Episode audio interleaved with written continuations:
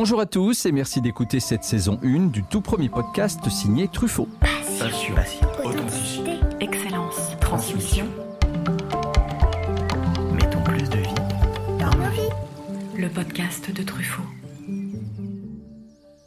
Je suis Jérôme Pitorin, journaliste, animateur, globetrotter pour l'émission Échappée Belle, et je vais chaque fois, en compagnie d'experts et de passionnés, vous proposer d'enrichir vos connaissances du monde végétal avec de nombreux conseils et astuces dans une quête de bien-être, le tout arrosé de bonne humeur.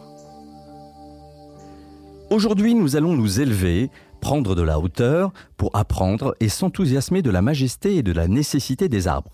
Alors qu'est-ce qu'un arbre? Comment ça pousse? Quelle importance ont-ils pour notre planète et pour nous tous? Que faire pour les protéger? Voilà de quoi nous allons parler avec notre invité Alain Baraton, jardinier en chef du Grand Parc du Château de Versailles, du Trianon, et en charge du domaine de Marly.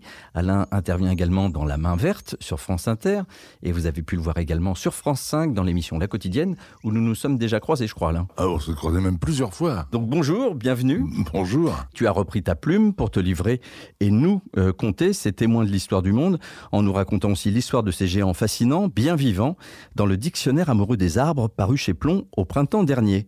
Alors, avant d'aborder notre thème du jour, on va commencer par ma question rituelle.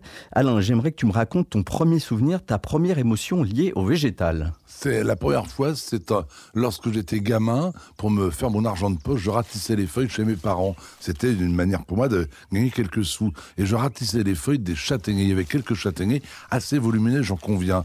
Et je ne pensais pas qu'un arbre pouvait être capable de produire autant de feuilles. Car sitôt le sac était rempli et un petit vent revenu, que la pelouse se recouvrait à nouveau de feuilles. Et c'est ainsi que j'ai eu les premiers gestes de jardinage, que j'ai été admiratif de la production des feuilles d'un arbre et que je suis tombé amoureux des arbres. Donc l'amour, malgré la contrainte de ramasser des feuilles, ce qui est jamais très très passionnant. C'était pas vraiment une contrainte parce que cette contrainte s'accompagnait d'un petit billet qui ah. était quand même source de liberté. En effet, d'accord. Donc c'était le travail récompensé. Alors justement, est-ce que cette vocation pour être jardinier t'a été révélée? Euh, par cet arbre ou au contraire par ta première visite au château de Versailles? Ah, Incontestablement par la première visite. Nous sommes en 1976, en septembre. Je viens d'effectuer deux mois de caissier. Je suis recruté dans les jardins comme aide jardinier stagiaire. Et je n'ai pas vraiment la fibre du jardin. J'ai été inscrit dans une école par, par mes parents qui ne savaient pas quoi faire de moi. Et je découvre un parc exceptionnel avec une histoire incroyable. Je découvre des pelouses, des fleurs, des arbustes, mais ils ne me parlent pas. Mais je vois des arbres, des arbres qui ont été les témoins de la construction du château. Et là, je tombe admiratif. Et je me dis, mais comment un végétal peut-il être capable de vivre 400 ans? Le plus vieux chêne de Versailles est aujourd'hui âgé de 400 ans.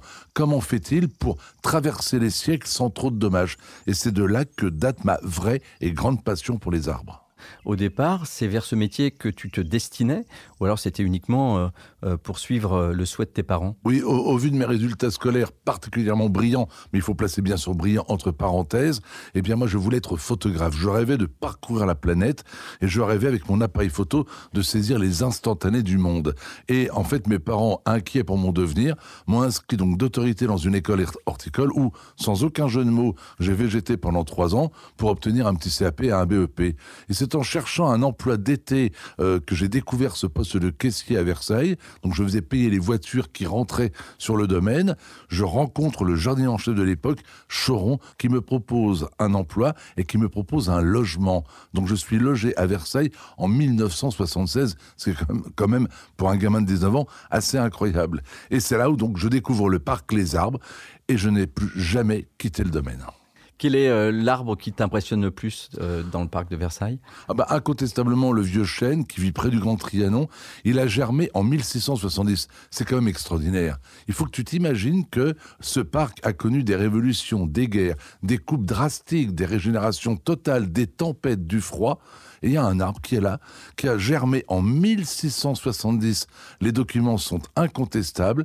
Et cet arbre, il est le témoin de quatre siècles d'histoire. Il a vu Louis XIV se promener et peut-être même converser avec André le Nôtre. Il a vu Louis XV euh, peut-être séduire quelques marquises. Il a, il a vu Marie-Antoinette certainement effrayer les événements euh, qui se précisent. Donc c'est ce que j'aime dans cet arbre, un témoin silencieux, immobile mais fidèle de quatre siècles d'histoire. En tout cas, ça donne envie d'aller le, voir et le contempler.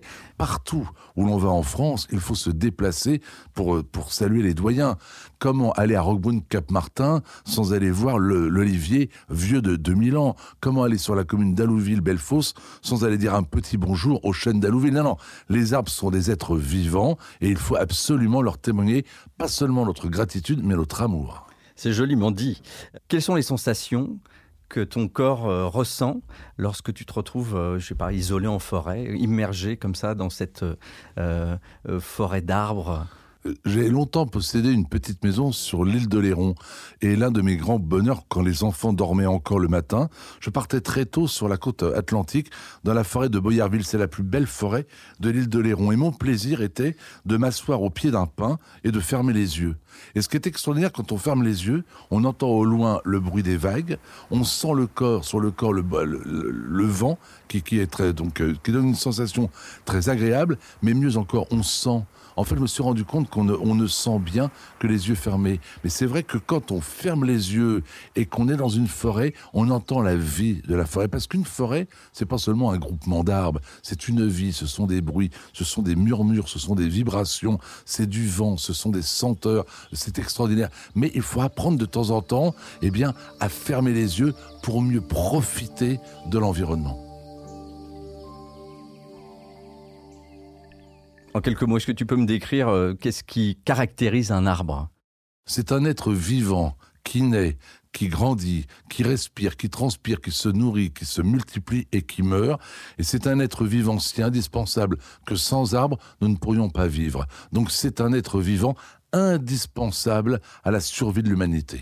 Il est constitué de quoi euh, dans son, dans, dans son ADN, j'ai envie de dire, dans, dans ses veines? Oh, on, on, a tendance à dire qu'il est constitué de bois, mais c'est beaucoup plus compliqué que ça. Il est constitué de la sève qui vient de la terre. En fait, un arbre, c'est un condensé de substances, de, de, de, structures. C'est d'une complexité, mais incroyable. Et en fait, un arbre est capable de s'élever à 30, 40, 50 mètres de hauteur à partir d'une petite graine euh, que tu pourrais, avec les doigts, écraser.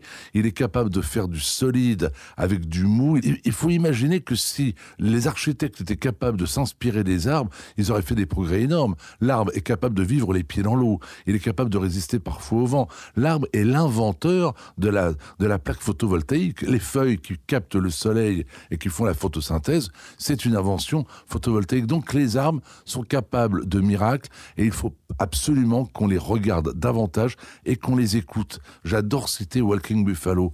Walking Buffalo, c'était un chef amérindien. Il est mort en 1967 et cet homme, un sage, un humaniste, disait il faut absolument parler aux arbres, ils ont quantité de choses à nous dire.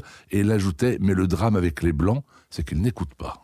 Oui, ils n'ont pas la même perception que nous par rapport justement aux éléments que, enfin, sont plutôt animistes et, et la perception de, de ce qui les entoure, en tout cas, très importante pour eux. La preuve en est euh, qui porte le nom, par exemple, du, de l'oiseau qui passe ou, ou de l'arbre qui se plie le jour de leur naissance. Euh, j'aimerais que tu m'expliques un petit peu quels sont les différents stades de développement des arbres. Alors, il y, y, a différents stades. Il y a le stade, bien sûr, de la semence, la petite graine, celle qui va donner un géant pas. Ensuite, il y a le jeune plant. Alors, le jeune plant, c'est l'arbre qui est d'une dimension qui, euh, avec laquelle il est possible de le planter ou de le transplanter. Et puis après, il y a le jeune arbre. Le jeune arbre d'une vingtaine d'années, qui est déjà d'une constitution assez solide, qui n'est pas encore beau, mais qui est prometteur. Et puis après, il y a, l'arbre adulte qu'on regarde et que l'on contemple. Mais il faut bien se souvenir qu'un arbre, euh, c'est un condensé de technologie, mais c'est aussi un être vivant délicat. Souvent, on s'étonne de ne pas voir une petite fleur apparaître deux ou trois années après la plantation. Il faut de la patience. L'arbre n'a pas notre échelle à nous du temps. Pour toi, le temps, c'est la journée généralement. Pour l'arbre, c'est le siècle. c'est pas du tout la même échelle, en effet. Est-ce que les arbres ont un sexe? Est-ce qu'on a des arbres mâles ou femelles? Alors c'est assez extraordinaire parce que il y, a eu toute une théorie sur la sexualité des arbres qui est principalement née euh, au XVIIIe siècle. C'est un, scientifique français euh, qui a constaté qu'un pistachier qui vit toujours, ce pistachier vit au Jardin des Plantes de Paris, produisait des fleurs mais pas de fruits, alors qu'un autre pistachier non loin de là produisait des fleurs mais lui avait des fruits. Et cet homme a été capable, en secouant la branche de, de, de, du pied mâle sur la branche du pied femelle, de faire, de créer la fructification. Alors tu me parlais tout à l'heure du chêne, euh, du parc euh, du château de Versailles. Euh, J'imagine que tu as dû voyager beaucoup et voir beaucoup d'arbres dans ta vie. Quel est celui qui t'a le plus surpris et impressionné, voire émerveillé j'ai eu la chance, il y a quelques années, de revoir le prunier qu'avait planté mon grand-père. C'était un prunier à quetch, euh, sous lequel j'emmenais celles que j'aurais aimé avoir comme promise euh, pour tenter de les, de les séduire en été, avec toujours bien entendu à la clé quelques, quelques échecs. Mais j'ignorais complètement que les propriétaires du terrain n'avaient pas abattu l'arbre. Et il vit toujours. C'est ça qui est extraordinaire. Cet arbre est le témoin du bonheur de toute une famille et il est aujourd'hui sous la conservation d'une autre famille qui ne connaît pas tous ces secrets qu'il a mmh. en lui. C'est ça le, le, la merveille de, de l'arbre, cette capacité à se souvenir sans jamais trahir.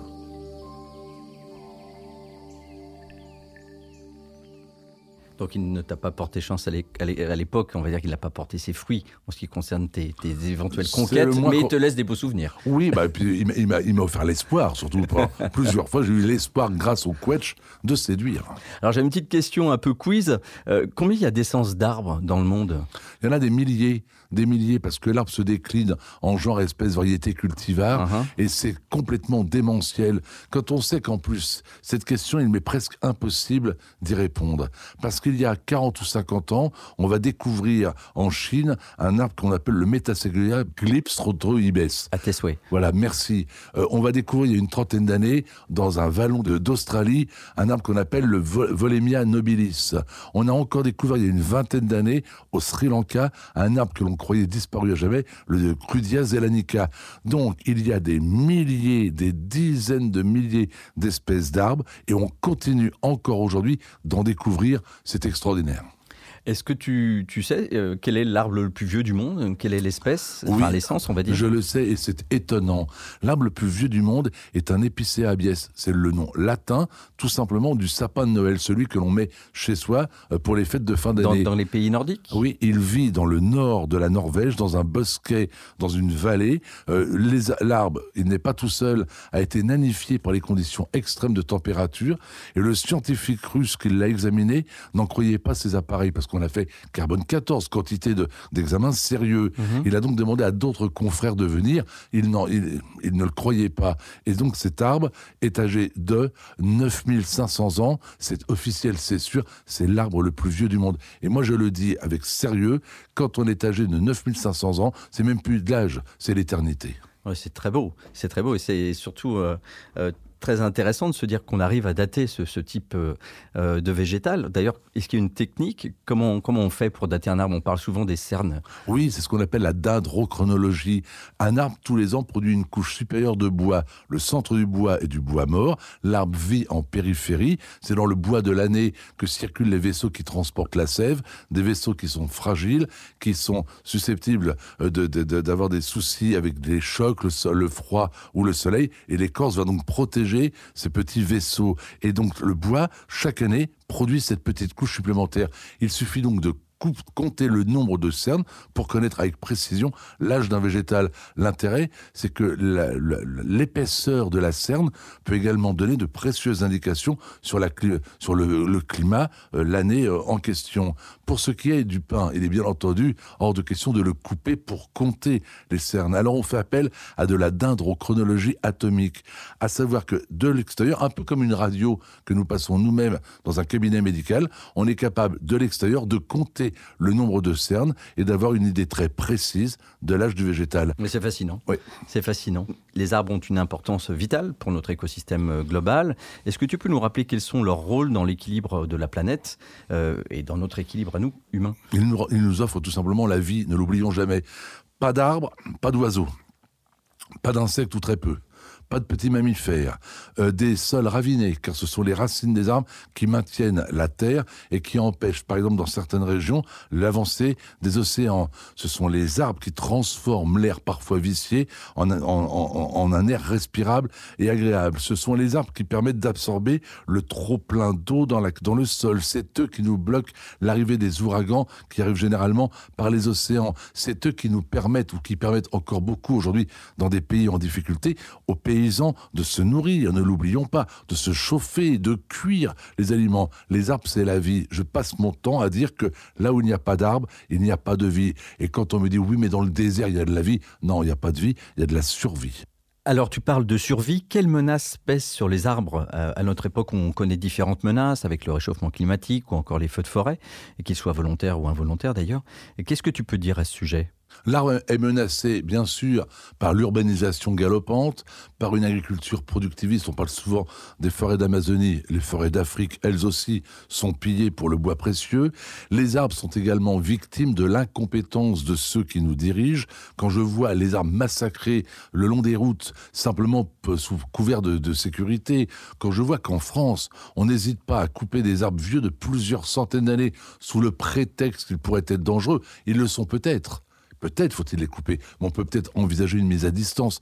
Donc les arbres, effectivement, sont euh, actuellement victimes de la bêtise humaine, de l'urbanisation, des feux forêts provoqués ou euh, naturels, du réchauffement climatique, qui profitons-en, a des conséquences dramatiques. Les hêtres qui autrefois naissaient à la base des Pyrénées sont en train de remonter au nord de la France. Quantité d'arbres comme le marronnier sont en train eux aussi de souffrir de ce réchauffement climatique qui n'a pas que des conséquences sur l'arbre en tant que tel, mais sur quantité d'insectes qui eux supportent le réchauffement climatique, mais s'attaquent aux arbres. Tout est très complexe. Et est-ce que certaines essences ont disparu récemment ou sont en voie d'extinction? Il suffit de se promener dans les Alpes et de voir le nombre de conifères en train de mourir, c'est effrayant. Il suffit d'aller dans l'Est et de voir des panonceaux qui interdisent l'accès des bois quand ils sont plantés de frênes à cause de la calarose, c'est effrayant. Effrayant de constater que les ormes sont en train de disparaître de la totalité de nos paysages, que savoir que le peuplier est victime d'une maladie.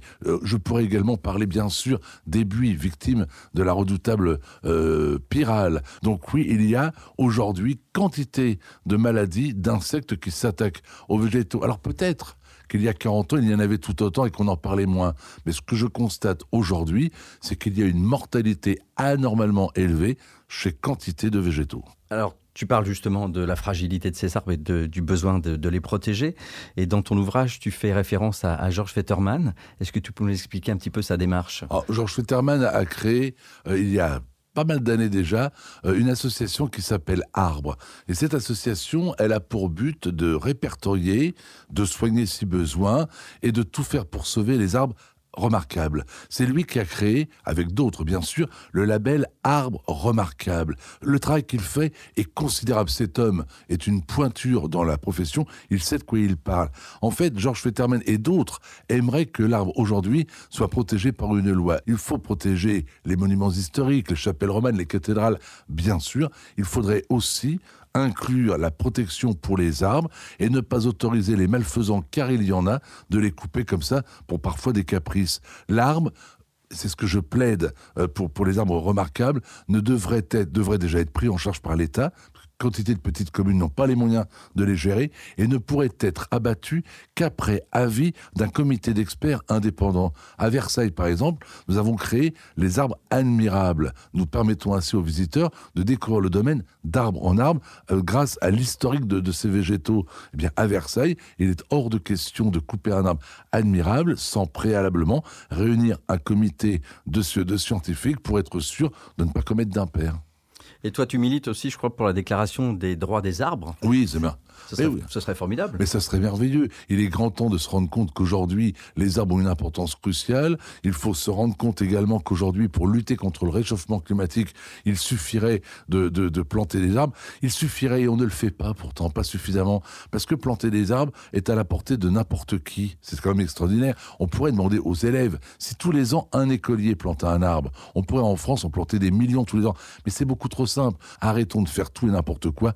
Plantons des arbres. C'est bien. D'ailleurs, il y a beaucoup d'entreprises qui proposent ça. Maintenant, on peut soi-même aller acheter, euh, je ne sais pas, 10, 10 arbres qu'on fait planter, qui nous appartiennent et dont euh, l'avenir euh, est, pour la replantation à la fois et en même temps l'exploitation future éventuellement. Mais je n'ai jamais compris cette froideur des autorités envers, envers le, jardinage en général quand on se promène chez Truffaut, tout simplement le week-end, et quand on voit le monde qui vient choisir des graines, des fleurs ou des jeunes arbres, bah, peut-être que les gens qui nous dirigent s'inspirent de ce besoin de végétalisation et de nature.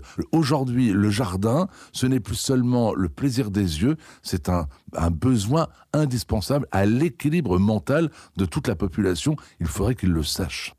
Et oui, ça fait du bien à l'esprit. Euh, est-ce qu'il t'arrive euh, de parler aux arbres? Est-ce que quand tu as un coup de blues ou simplement quand tu as besoin de sérénité, tu vas au-devant d'eux? Je vais peut-être te surprendre, mais il m'est arrivé d'avoir des décisions importantes à prendre. Eh bien, je me suis rendu compte que quand j'allais voir mon arbre, je m'asseyais au pied de ce vieux chêne et je méditais sur la décision à prendre. Lorsque je rentrais chez moi et que je la prenais, généralement, la décision était la bonne. Parce que les arbres, je pense, de par leur présence, sont apaisants, sont sereins, et peut-être qu'il y a-t-il des ondes, je ne sais pas, mais j'ai le sentiment que le contact avec l'arbre est bienfaisant pour le mental et pour le physique. Et donc oui, la présence des arbres me réconforte, m'apaise, et a toujours été pour moi un guide précieux pour les décisions à prendre. Je te remercie chaleureusement, Alain, euh, pour ce partage euh, sincère et, passionné que tu nous as offert. Continue à prendre soin de notre formidable patrimoine euh, du parc de Versailles, du Trianon et du domaine de Marly. À bientôt. Merci. À présent, je retrouve Jean-Marie Defossé qui a créé il y a environ 10 ans la méthode Coach Respiration pour combattre et maîtriser son stress, méthode qui utilise la sylvothérapie, sylvo du latin silva qui signifie forêt, c'est une thérapie invitant à se reconnecter avec la nature, les arbres plus spécialement, et qui est très pratiquée en Asie et au Japon plus particulièrement. Bonjour Jean-Marie. Bonjour Jérôme. Alors j'imagine qu'un spécialiste comme vous de l'antistress est toujours plutôt détendu. Au moins on essaye. On essaye. Est-ce que vous pouvez nous expliquer ce qu'est la sylvothérapie et d'où elle est originaire? Alors, la sylvothérapie, pour moi, c'est le fait de bénéficier de la présence bien naturellement bienfaisante des arbres. On sait que les Romains partaient en forêt pour euh, se faire du bien lorsqu'ils se sentaient nerveux. C'est tout à fait dans la tradition populaire dans les pays scandinaves. C'est une histoire qui effectivement a eu un écho au Japon en 1980, a été remise au devant de la scène, mais tous les peuples, à travers différentes civilisations, sont allés vers les arbres pour euh, se faire du bien. Outre ce cliché réducteur de l'enlacement, hein, celui de faire un gros câlin à un arbre, comment se pratique plus précisément la sylvothérapie En fait, il est, il est, merveilleux ce cliché parce que si on le prend au sens propre, on peut voir quelqu'un qui fait un câlin à un arbre, mais au sens figuré, regardez, c'est quoi? C'est se laisser toucher par un arbre. Eh bien, c'est exactement ça, la sylvothérapie. C'est l'idée de se laisser toucher par la présence des arbres si on passe euh, en courant, les yeux fermés, avec un Walkman dans les oreilles, ça, ne va pas nous rendre très perméables. Mais si on se rend en proximité des arbres, avec une respiration qu'on cherche à apaiser, avec euh, une, envie d'ouvrir ses cinq sens et même des, sensations plus fines comme l'intuition, l'inspiration, là vous entrez vraiment dans le champ de la sylvothérapie. Et plus concrètement, quels sont les bienfaits euh, sur le corps, sur l'esprit alors, c'est assez étonnant parce que les, psychologues, depuis des années, ont établi que la nature fait du bien à notre cerveau, au point que non seulement ça change le fonctionnement de notre cerveau, si on est à proximité des arbres, mais en plus, pour les enfants, par exemple, qui grandissent à proximité des arbres, il est établi que ça change l'architecture même de leur cerveau et ça leur fournit des cerveaux qui vont être plus euh, riches en connexions qui vont être moins susceptibles de développer des, troubles nerveux comme les dépressions, par exemple.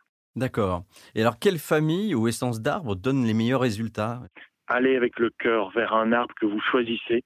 Vous ne pourrez pas savoir pourquoi c'est celui-là que vous aimez, pas plus que vous pouvez dire pourquoi c'est telle personne qui est votre ami. Et ça, c'est vraiment quelque chose de riche. Y aller tout son cœur parce qu'on a l'envie comme ça, l'intuition d'y aller, et ensuite se laisser euh, émerveiller alors, dernière petite question. Je sais que cette, euh, cette méthode, cette technique de sylvothérapie euh, a aussi euh, été testée pour certaines maladies. Alors, il faut faire attention, je crois, mettre en garde tout ça. Mais en tout cas, il y a, y a un vrai lien entre le mieux-être du corps et peut-être, on va dire, le côté curatif de la sylvothérapie.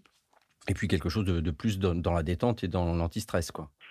Tout à fait au départ, il y a vraiment une démonstration par des neurobiologistes et des psychologues, on appelle ça la psychologie environnementale, du fait que la nature fait du bien à notre cerveau et pas simplement au cerveau. J'ai beaucoup insisté sur le cerveau, euh, je veux dire l'organe, mais sur le fait que, faut savoir que le cerveau contrôle tout le système nerveux. Et donc, à partir du moment où votre cerveau fonctionne mieux, se sent mieux, entre guillemets, c'est tout votre corps qui peut fonctionner dans, un autre mode, moins d'urgence, plus dans un mode de longue vie, avec des bénéfices au niveau euh, de ralentissement du rythme cardiaque, de pression artérielle, ça, ça a été établi. Euh, et ensuite, ben, on se dit aussi que si on sent mieux nerveusement, stress plus faible, ça ne peut que renforcer notre, euh, notre une chance d'être et de rester longtemps en bonne santé. Merci euh, Jean-Marie, je suis ravi de vous avoir écouté et surtout impatient d'aller retrouver la forêt dès que possible. Au revoir Jérôme, au revoir à tous. Notre podcast se termine déjà, mais restons connectés à la nature. Tous nos épisodes sont disponibles sur les principales plateformes d'écoute et sur notre site truffaut.com. Je vous dis à très vite pour cultiver ensemble notre jardin et notre esprit.